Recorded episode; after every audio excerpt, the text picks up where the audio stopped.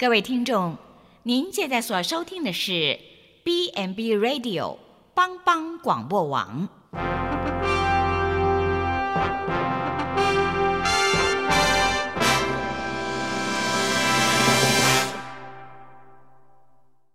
即将为您播出的是由萧锦峰牧师主持的《爱琳福气》。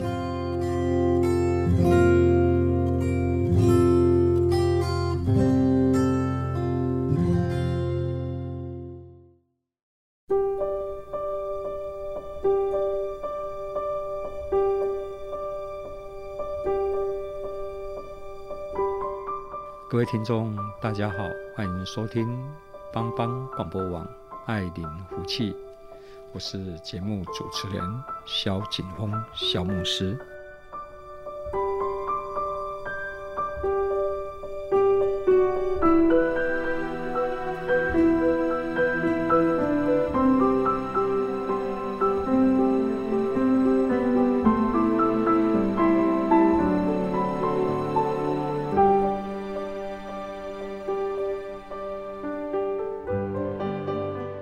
最近过得如何呢？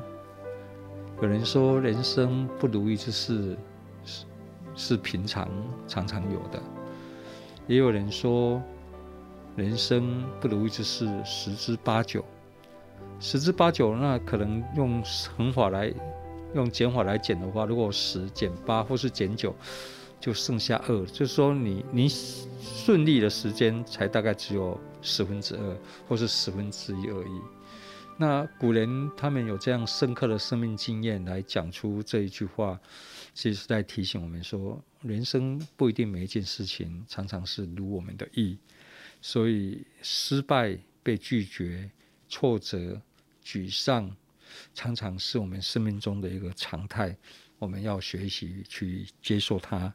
如果我们不能去接受生命中有挫折、有失败，那我们。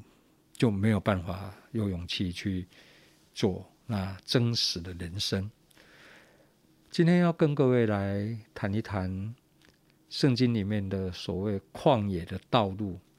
啊，旷野是什么呢？在圣经里面特别在指责以色列人巴勒斯坦这块土地，他们有一大片的旷野。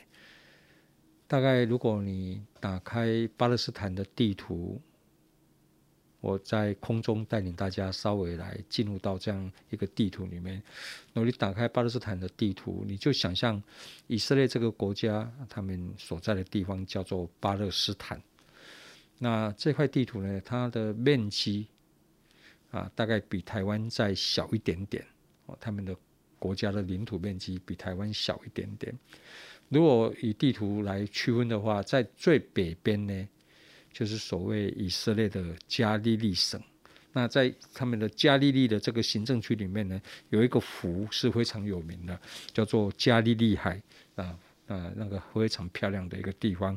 其实它就是一个湖啦，大的一个湖泊，然后中间呢是撒玛利亚省。然后最南边就是犹大省，那圣城耶路撒冷就在这个犹大城这里。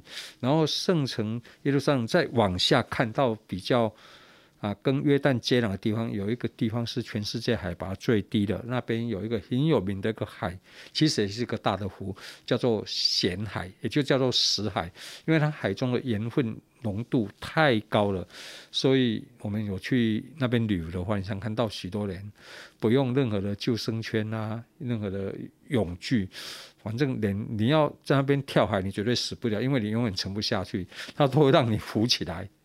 除非你是故意身上绑石头，如果正常的状态下你跳下去，你不会游泳的人，你在那边也会浮起来，因为它的那个盐分的浓度非常高。那死海呢？因为它没有一个。一个一个出海口，所以从上面流下来的水，它来到这边，它就没有再出去了，然后它就成为所谓一个死海，慢慢就沉淀那些东西在里面。那这是加利利省、撒玛利亚省跟犹大省，这个中间从最上面北边加利利海有一条河延伸下来，贯穿这三个省，一直到死海，那就是约旦河。所以在圣经里面，在约旦河的河谷那里，要到耶路撒冷去，一定会先经过所谓沙漠地带。那这个沙漠地带呢，也就叫做旷野的地带，因为它不是只有沙，它还有很多的石头。那它大概长约九十公里，那宽大概十六公里，所以以色列的军人如果要训练的话，都会被叮咛啊，你们要到旷野去接受训练，一定要把水分带足够。我们知道，在战场上缺水大概是军人最大的一个敌人，他们每走一个小时，大概就要喝掉半公升的水，才能够补充他们体内的水分。那旷野是什么呢？旷野就是说，它前不着村后不着店，然后没有太多的水源，因为雨水很少滋润那里，除非有间接性的暴风雨，那才会得到一点雨水的滋润，也代表一个资源非常有限的地方。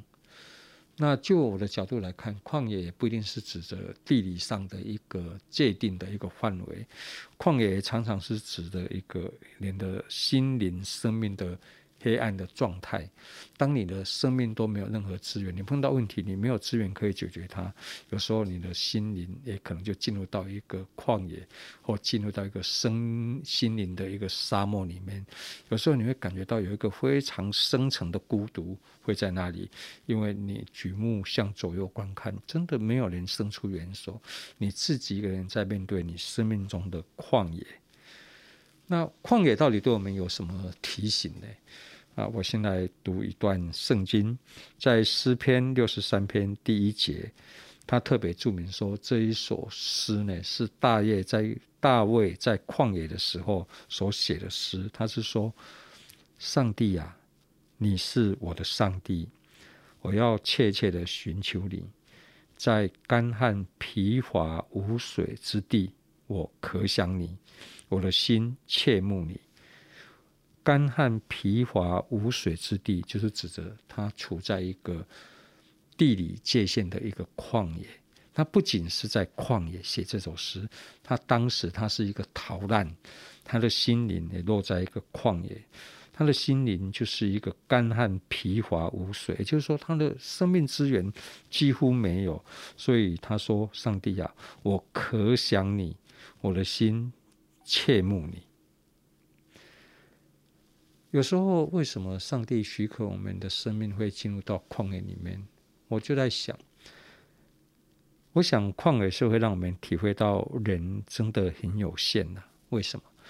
人没有办法永远都处在高峰，对不对？处在高峰的人，他不是在旷野。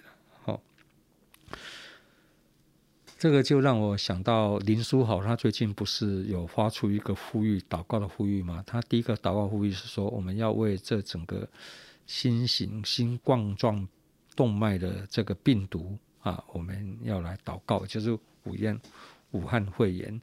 那林书豪他有一个很虔诚的信仰，然后他也聊到了自己，他在 FB 吧还是推特上面，他也聊到了自己的生命的一个状态。他最早是在纽约尼克队嘛，那时候就发生了林来疯啊，他抓住机会，几场球打得不错。后来他就被交易了，哎，被卖到火箭队，又转到湖人队，又转到转转到很多队哈。一个球员被卖来卖过去，你想他每次都是被球队评估为战力以外哈。那到最后他离开了美国职篮 NBA，他到。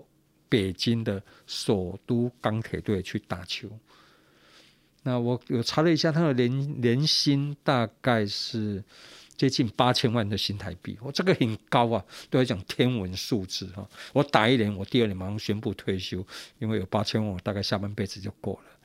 可是对于一个追求生命意义的人，他倒不是因为看重钱。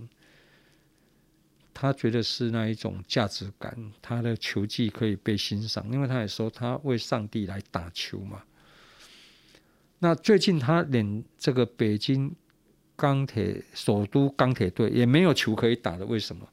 因为因为这个武汉病毒的关系啊，所以好像也因为这个，他的钢铁队好像这一届都没有比赛，好像整个比赛都没有了。他现在认为无球可打，然后他说他的心。好像是在一个旷野里面，他的心灵受到很大的冲击。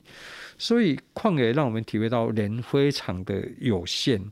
人生永远没有办法处于高峰哈！我们知道，如果你有在注意美国职棒，你职棒刚刚开开季的时候，打击率四成多以上的人，四成以上的人多的是，可是慢慢觉得。投手摸清楚了你的打击特性，捕手也观察你打击的姿势，他会做暗号给投手，要用什么球来对付你。然后美国职棒又高手如云，台湾职棒也是一样。所以你打到季中的时候呢，你大概打击打击率能够维成到三成，就算是非常不错了，甚至那掉到大概两两成五、两成八左右。然后如果你整个球季打完，你的打击率可以在三成二以上。哇，那你明年的年薪哈，如果重新签约，大概是千万美金起跳，就代表你很厉害。那许可我讲一下，什么叫做打击率？就是你上场打击十次，你打了三支安打，那你的打击率就是三成啦，就是百分之三十。如果打击率是四支半，就是四支四成。好，所以你看，你打击十次。你有七次是失败的，三次才成功，你就算是是非常厉害的。所以人要维持在一个巅峰状态是非常的困难。我再提一下，最近我们台湾的林伟英呢，他本来不是已经被释出了吗？可是他不甘愿他的人生就这样被定义啊。他最近加入了西雅图水手队，然后被应邀参加春季训练。春训春训就是。美国职棒球季正式开始前的一个热身赛，那教练就会尽量安排这些球员上去磨练，趁机观察你的表现。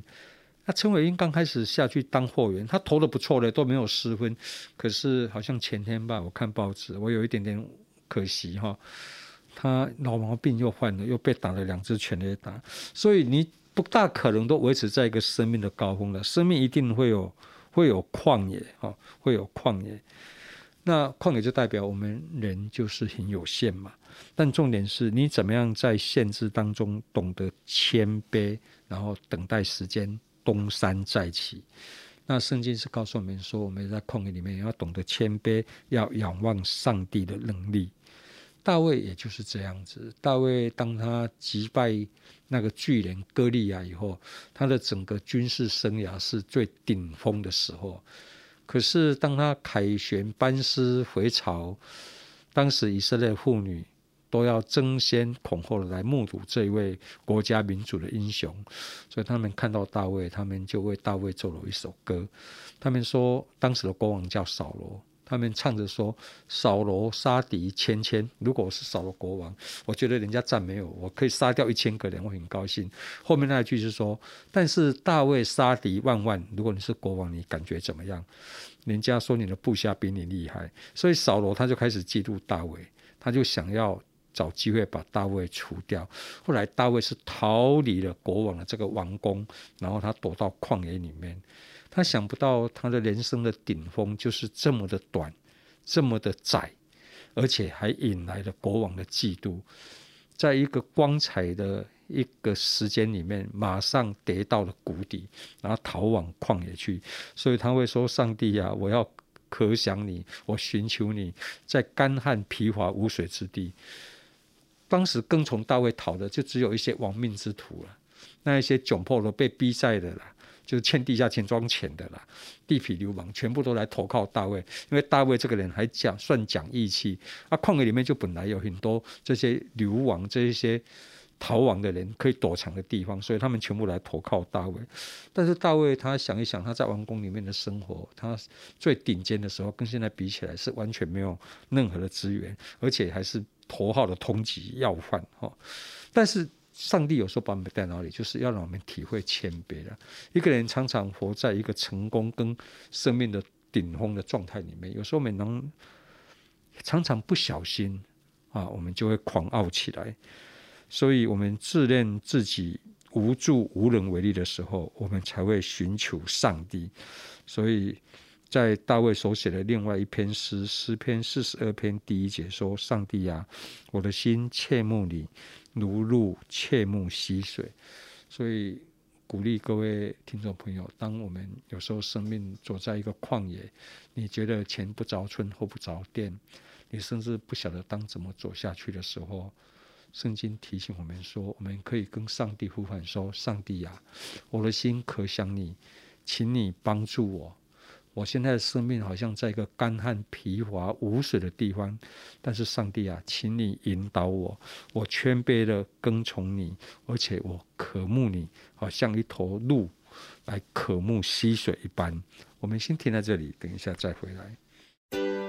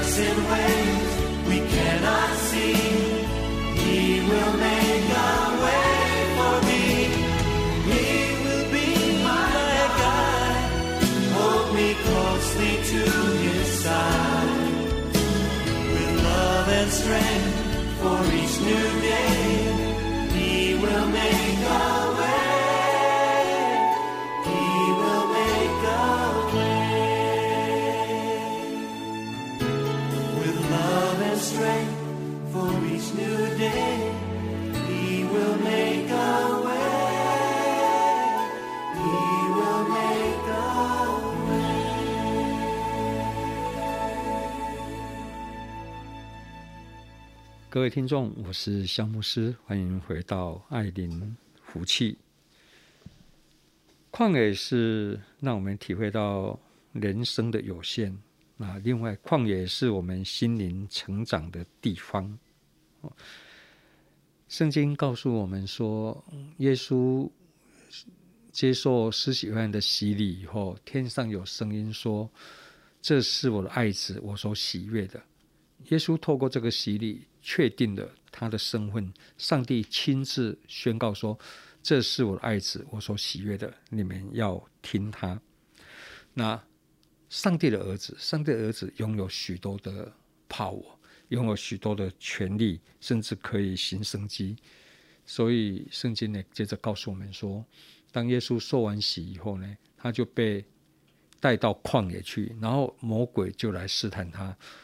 因为旷野满地都是石头跟沙子嘛，那圣经也特别提到，耶稣他是心没有吃饭，进食祷告四十天以后被带到旷野。那魔鬼很厉害啊，他知道你现在肚子很饿，他就指着地上的石头说：“诶，你不是上帝的儿子吗？为什么特别提醒他是上帝的儿子？意思是说，你不是拥有权力吗？你可以行神迹呀。而且如果你真的是上帝的儿子，我告诉你，你可以叫这些地上的石头都。”变成麦当劳的大麦克，你觉得怎样？我不在想，如果我是耶稣的话，我早就变了，因为我是在饿昏了，四十天没吃，而且我确实是可以把它变成饼，石头变成饼，可以把它变成食物，我早就变了。那这样众人就会给耶稣很大的掌声啊！大家就会承认他就是那一位救世主，就是那位弥赛亚。但是。耶稣他跟上帝对焦以后，他觉得他人生要成功的途径不是透过简单的行个神迹就就就可以成为成为一个救世主，他是要透过他经过十字架上的死亡，然后才能够吸引万人来归。因为许多人跟从你是因为你有食物可以吃，可是如果有一天你没有食物可以吃呢？那老百姓是不是就弃绝你了？那耶稣觉得你要永远吸引人家跟随你，是必须透过十字架的死。为什么？因为那是一个爱的表现，一个爱的跟随才是永远顺服的一个跟随啦。哦，所以耶稣就跟魔鬼说：“圣经说，人活着不是单靠食物。”是靠上帝口里所说的一切话，也就是说，我要遵从天父的旨意，这个才是我活得有意义的一个方式。所以有时候，你一个人如果被带领到旷野里面去，你会接受试探，因为你拥有权力，你在高峰里面。我跟你讲，你做错什么事情，下面的人不会跟你讲，你。也不大容易。有时候你如果你太傲慢，你会听不到下面的人给你真诚的建议的声音，因为真诚的声音有时候会让我们很不舒服啊。你会听到都是这个世界啊，魔鬼撒旦引诱你的啊，特别会告诉你说你很棒啊，你很强啊，你可以做这个投资啊，做那个投资啊，啊，你可以发布这个命令，发布那个命令啊，因为你拥有资源啊，你可以做很多事。其实拥有资源的人。并不一定是处在丰富的地方的，他是在旷野。为什么？他在他的人际关系里面，他是很孤单的。所以我就想到，我们中国的皇帝，他以前都自称自己是什么？是寡人呢？孤寡就是寡妇的寡。他就说他高处不胜寒的，很少有人会把真实的声音给他。所以唐唐太宗，他我很钦佩啊，他不是用了一个魏征吗？呃，不要把它想成是日本的秘密授藤黑的魏魏征。那魏征他是一个类似现在的监察委员，他常常会给皇帝讲一些他不喜欢听的话。可是唐太宗没有杀他，唐太宗很尊重他，因为他讲的是真话，他才会觉得他是有朋友哈。爱你的人会讲对你有帮助的，不是讲你喜欢听的啊。所以有时候你权力太高的时候，也会在一个生命的旷野，会有引诱你的声音，去善用你的权势跟能力啊。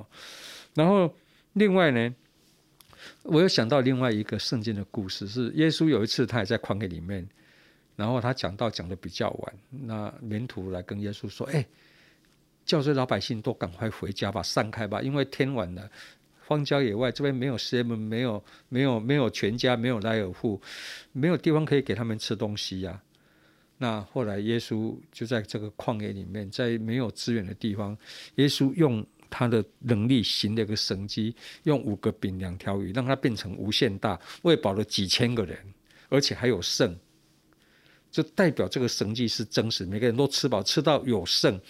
诶，这个是全世界第一个吃到饱的餐厅了，因为吃到有剩才叫吃到饱嘛。哈，那众人哇，看到耶稣这么厉害，可以行神迹解决他们的民生问题。自古以来，政治问题就是经济问题的延伸嘛。那民生问题就是经济问题呀、所以哪一个人可以把把那个产品卖得好，我们就会投给他当总统，对不对？可现在这个人也非常惨了，在高雄了，不是只有卖农产品，还要有智慧才对啊。那众人看到耶稣这么厉害，就马上说：“哎，这个就是来到那个世界的王，要拥戴他做王。”但圣经是告诉我们说：“哎，耶稣不接受这一个人性的一个试探，他的生命热情。”没有被这个群众的这一个引诱所所左右，圣经说耶稣就退到旷野去祷告。我在想他为什么要去祷告？他要再次的去跟上帝对焦了。他是要做上帝让他做的事情，他要成为王，有一天会成为王，但他必须透过这个十字架的死亡才能够成为王了。哦，所以耶稣选择跟天父对焦，以天父的事为念。哦，所以耶稣他在马可福音他就说。当他医好很多人，众人都要来找他的时候，这个时候他马上在当地设立一个医院，马上就成为医学中心，绝对没问题。他的神迹可以叫人家从死里复活啊！哦，但是耶稣他不是要自己的名声，耶稣对门徒说：“我们退到乡间去吧，我们去传道吧，因为我乃是为了这个使命而出来的。”耶稣是要宣告天养的福音，那个十字架上的牺牲舍己，那一个爱。哦，所以旷野常常是有很多试探的。哦，所以我们要小心，旷野不一定是你没有资源，有时候你太多资源，没有真实的声音，你也是处在一个旷野里面。那旷野是一个很安静的地方。哦，另外，旷野是一个安静的地方。有时候是你真正失败了，你真的落到一个旷野里面，生命的资源都没有了。我跟你讲，你会很安静，为什么？因为那些红缨拍马的人都不见了啦。因为你没有什么东西可以给他们嘛，他们为什么还要跟着你？所以平常那一些说你很棒、你很好、你很厉害、你天纵英明的那些声音都不见了，然后也因为那些声音不见了，你开始可以安静的跟自己对话，你可以倾听到自己真实的声音，你会发现你到底是谁，你会发现上帝是谁，你开始会寻求跟上帝对话。哦，那。旷野，它也是一个准备的地方。圣经有一个诗篇八十四篇第五节，他说：“他说有时候我们人生好像会经过一个流泪谷，那谷那个山谷的谷，流泪谷是低洼的地方啊。那你在你的登山的过程，像我在登山过程里面，我就有一次我就去走人高古道啊。那刚进去不到两个小时，经过那一个。”啊，那个云海保线索的时候，再下去，刚开始是要爬坡嘛，好，没有爬爬很陡。那两个小时到云海保线所，简单休息一下以后，然后接下去就是一段下坡。我们同行的一个人就说：“哇，太好了，都下坡。”我跟他说：“哎，不要高兴的太早，登山一定这样，有下坡绝对有上坡。” 结果下坡走得很快乐，等到这来就是一个很长的陡升坡。我看他走到这样气喘如牛，上气接不上下气。他的登山背包还是我们另外的一个同事帮他背的。哦，那那个就是你走到一个谷地是下坡，那常常这个下坡这个谷地呢，常常是你登顶前的一个准备。如果以现在话来讲，就叫做安步了。所以我们要登玉山，我们都要从塔塔加，那是一个安步，那是一个准备的地方。你重新去归纳，把你的登山背包的东西拿出来，拿上攻顶杖、攻顶包，一些不必要的不要背上去，放在这里，因为你上去以后，马上下来继续人生另外一个、另外的一个山头，你的目标。所以旷野也是一个准备的地方，但是有时候也是这样子哈，常常是在顶端之前哈。正好休息跟准备来攀上顶峰，所以有时候我也常觉得，上帝是不是把我们这个人也带到旷野里面去接受训练、准备，能够成为一个和他使用的人啊！我就想到摩西，摩西他是埃及王子，但他没有忘记他是以色列人的身份。他的个性早期英雄的时，还很少年的时候，英雄主义很强，桀骜不驯哈，他。有一次，他从王宫出来，就看到一个埃及人在欺负一个以色列人。那摩西他觉得他要去拯救他的同胞脱离这个苦难，他用什么方式？他用拳头，那就是血气方刚嘛。他出手把这个埃及人打死了，然后把他尸体藏起来。他以为神不知鬼不觉。第二天他又出来，他又看到两个以以色列人对以色列人在争吵，其中一个是被欺负是弱弱势者。摩西他的英雄感又来了，他又出去来指责那一个欺负人的。那想不到，昨天他打死埃及人的事就被这个欺负人的看到。这个欺负人欺负人的跟他说：“难道你还要打死我，像昨天打死那个埃及人一样吗？”摩西之后，他惊慌起来了。他觉得昨天的事情被发现了。如果传到当时的统治者华老的耳中，那摩西可能他自己生命都有危险。所以摩西他就跑了。他跑到哪里？他跑到米甸的旷野去，在那边四十年。然后在那边结婚生子，在那边牧养他岳父，等于寄人篱下，一个一个做人女婿的，在娘家，在太太的娘家里面，然后帮他岳父看守羊群。那我觉得这是上帝给他的训练呢，你要你要看守羊群，你要照顾羊，要很有耐心。那经过了四十年以后，神觉得他的个性被磨得差不多了，不再像以前那么血气方刚，动不动就要英雄主义，就要用拳头解决事情。上帝才把他带出来，然后要他带领以色列人离开埃及。也还好，摩西有这四十年的训练，在这个旷野的训练准备，不然以他以前的个性哈，我想以色列人还没有出埃及，就大概被他打死大概一半左右了。因为以色列也是很难搞的，所以有时候旷野也是训练我们的地方。所以神透过旷野操练摩西的 EQ 哈，情绪商数，甚至 AQ 逆境商数，日后可以成为上帝使用的人。所以。在这边，如果是你是基督徒的话，如果你现在处在旷野，你或许朝正面的方向想，上帝或许就是在训练你，将来要被他所使用，磨掉我们个性中的一些棱棱角角。人在成功的时候不容易改变了，常常在失败的里面，我们才能够把我们一些缺点把它改正掉。这是上帝的一个大的智慧。我们休息一下，等一下再回来。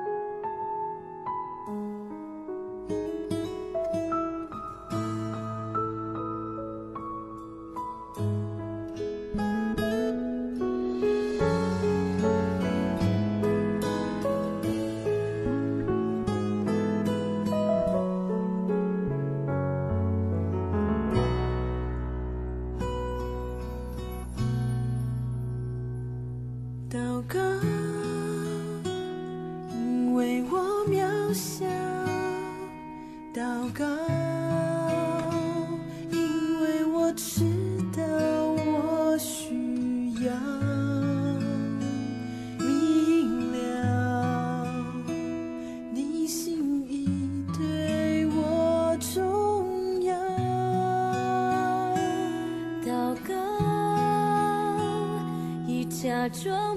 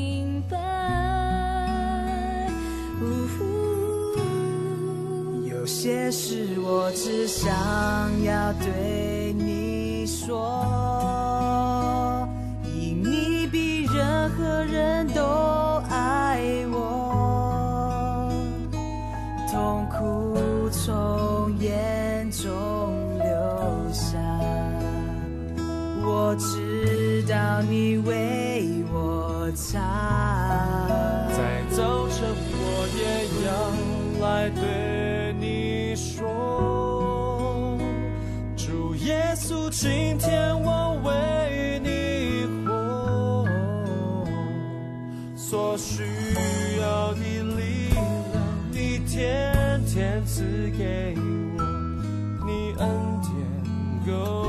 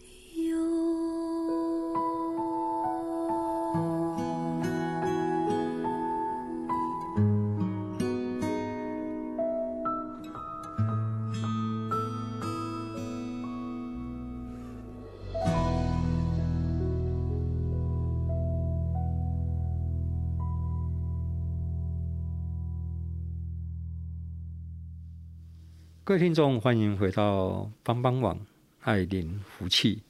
我们今天在谈旷野，旷野有时候是一个明显的一个地理上的一个特性的界定，另外一个常常也是指责一个人心灵里面的啊不顺利，或是心灵的黑暗。我们也常说这个人是处在旷野。有时候我也常会觉得，当我不被了解、不被体会、不被接纳的时候，我明明是为人家好。可是被人家误会了，我的心有一个非常深的一个孤独跟寂寞，所以我的心灵也就在一个旷野里面。所以有时候生命中难免都会碰到这些事情。那旷野是让我们一个训练的地方。但也是常常人要常常在最无助的时候、最没有资源的时候，你才能够重新认识上帝的能力。你成功的时候，你是狂傲，你自以为就是扮演上帝了。但是当你疲乏无力的时候，我们会寻求上帝，因为人的尽头才是上帝的起头。圣经有一段何西阿书，他说。我必劝导我的百姓，领他到旷野，对他说安慰的话。当我们人处在一个完全无助的时候，其实你真的是那么无助吗？圣经说：“你好好倾听，打开你的耳朵，好好倾听，打开你的心胸，好好的倾听，你会听到上帝对你在说安慰的话。”那安慰的话是什么呢？他会告诉你，你不是一个失败者，然后他会告诉你。你要追求耶和华上帝，竭力追求认识他，他出现在你的生命里面，却如同清晨的日光，他临到你，像甘雨，像滋润田地的春雨。今天在早上，埔里有下了一场雨，我觉得非常好，因为太久没有下雨了，有一点点春雨，那就会滋润我们，而不是狂风暴雨把我们淹没。所以人常常在最缺乏的地方会遇见上帝。哦，那神带领我们到旷野，是要我们重新认识他。哦，有时候也是要窥探我们生命的痛苦跟绝望的真相啊。有的时候，人必须经过旷野，你才会对生命有更深的体会、更了解。啊，我记得有一次，有一个妈妈来找我，因为她的她她的唯一的一个女儿很小，可是要去上学的时候，就一个意外的车祸，他女儿就死亡了。这个妈妈她没办法接受这一件事情，她一直觉得上天是不公平的。然后她也没办法说为什么会发生这种事情。如果上帝是良善的，为什么这个世界有这么多不良善的事情发生？有的时候我也没办法给他什么标准的答案。真的，我我承认我我是一个没办法去理解这个事情。但是后来我鼓起勇气跟他说，我跟他说，我说这位妈妈，她来找过我很多次了。那有时候甚至她流泪，我只能陪着他流泪。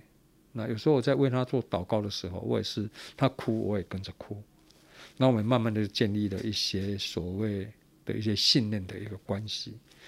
那后来我有感动，我就跟他谈到说：“我说这个世界本来就不完美，而且像你这样的遭遇，不是只有你啊，很多人。”都有这样的遭遇，这本来就是生命的一个真相。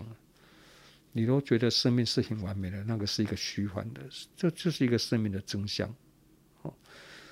然后我要让他了解说，其实上帝他并不是不管你。我想你在流泪的时候，上帝他的眼泪比你流的更多，因为我给他看诗篇嘛，诗篇说，上帝把我们的眼泪哈都收集起来。当做一个宝贵的珍珠一样，放在他的袋子里面。也就是说，你在流泪的时候，上帝是知道的。当然，我们现在没有答案，说为什么生命是这样。可是重点，重点不就是这样吗？当我们流泪的时候，旁边有人陪着我们流泪。当我们欢笑的时候，旁边有人跟着我们一起欢笑；与喜乐的同喜乐，与哀哭的同哀哭。这个就是我们生命上所追求的。我们不求生命每一天都一帆风顺，但是我们追求是什么？当我有难处的时候，有人是在我旁边的；当我快乐的时候，有人是真心可以跟我分享我的成功的。这个就是一个生命的一个美好。那后来我也告诉他说，其实很多人都有这样的遭遇。哎，刹那间，他好像就得到一种解脱跟释放。为什么？因为他生命的担子被分担掉了，不是只有他，是许多人都是这样子。但是我们都可以在上帝的陪伴当中，重新再一次站起来。那你必须对上帝要有信心。所以，当我们一旦认清了生命的真相跟处境以后，我们的痛苦就得着分担，因为这个世界本来就是不完美。那我们对上帝的盼望就随之而来。如果上帝不，世界不完美，你不要把太多希望寄托在自己建构的安全感跟人的身上，你要把盼望放在上帝的上面。那这个事后，我也来检讨我自己，就是说，有的时候我们神职人员，我们做的不够好，不是我们做的事太少，可是我们做的太多了。我们太多时候要用我们所学的什么？悲伤辅导啦，智商协谈的技巧，要去帮助一个绝望的生命，让他看到希望。可是常常讲实在话，透过我们的技巧，成功的案子几乎非常，几乎可以说没有。我们常常是。透过生命的绝望，然后把他引到有盼望、有希望的上帝那里，让他的生命重新得以被建造、被建立，生命得以持续往前走，这个才是可以帮助人。所以常常不是我因为事情做太少我不好，而是我做太多，但是我没有做正确的事，这个才是一个不比较我要检讨的地方。哦，我忙着用既有的技巧来解决人的问题。但是我应该是要把人引领到人与生命的创造的源头跟神，让他们去相遇，让他直接去享受上帝的安慰跟爱，这个才是重要的。所以有时候透过旷野，我们会真实遇见上帝的爱；透过旷野，我们重新认识自己；透过旷野，当我们跟神有连结的时候，那我们的生命会看到盼望。各位听众，我不了解你们的生命现在状态怎么样？或许你现在是处在一个丰富、有山有水的一个高地里面，也有可能你的生命正在一个很低潮，有一个极度的不安。极度的孤单跟黑暗里面，那不管怎么样，上帝他与你同在。你把你的盼望建立在上帝的当中，用信心来依靠他，让盼望上帝的爱出现在你的生命里面，好像如同晨光来照耀你、引导你，也好像春天的甘雨来滋润你的生命。帮帮广播网爱您福气，我们今天节目到这里，下次再见。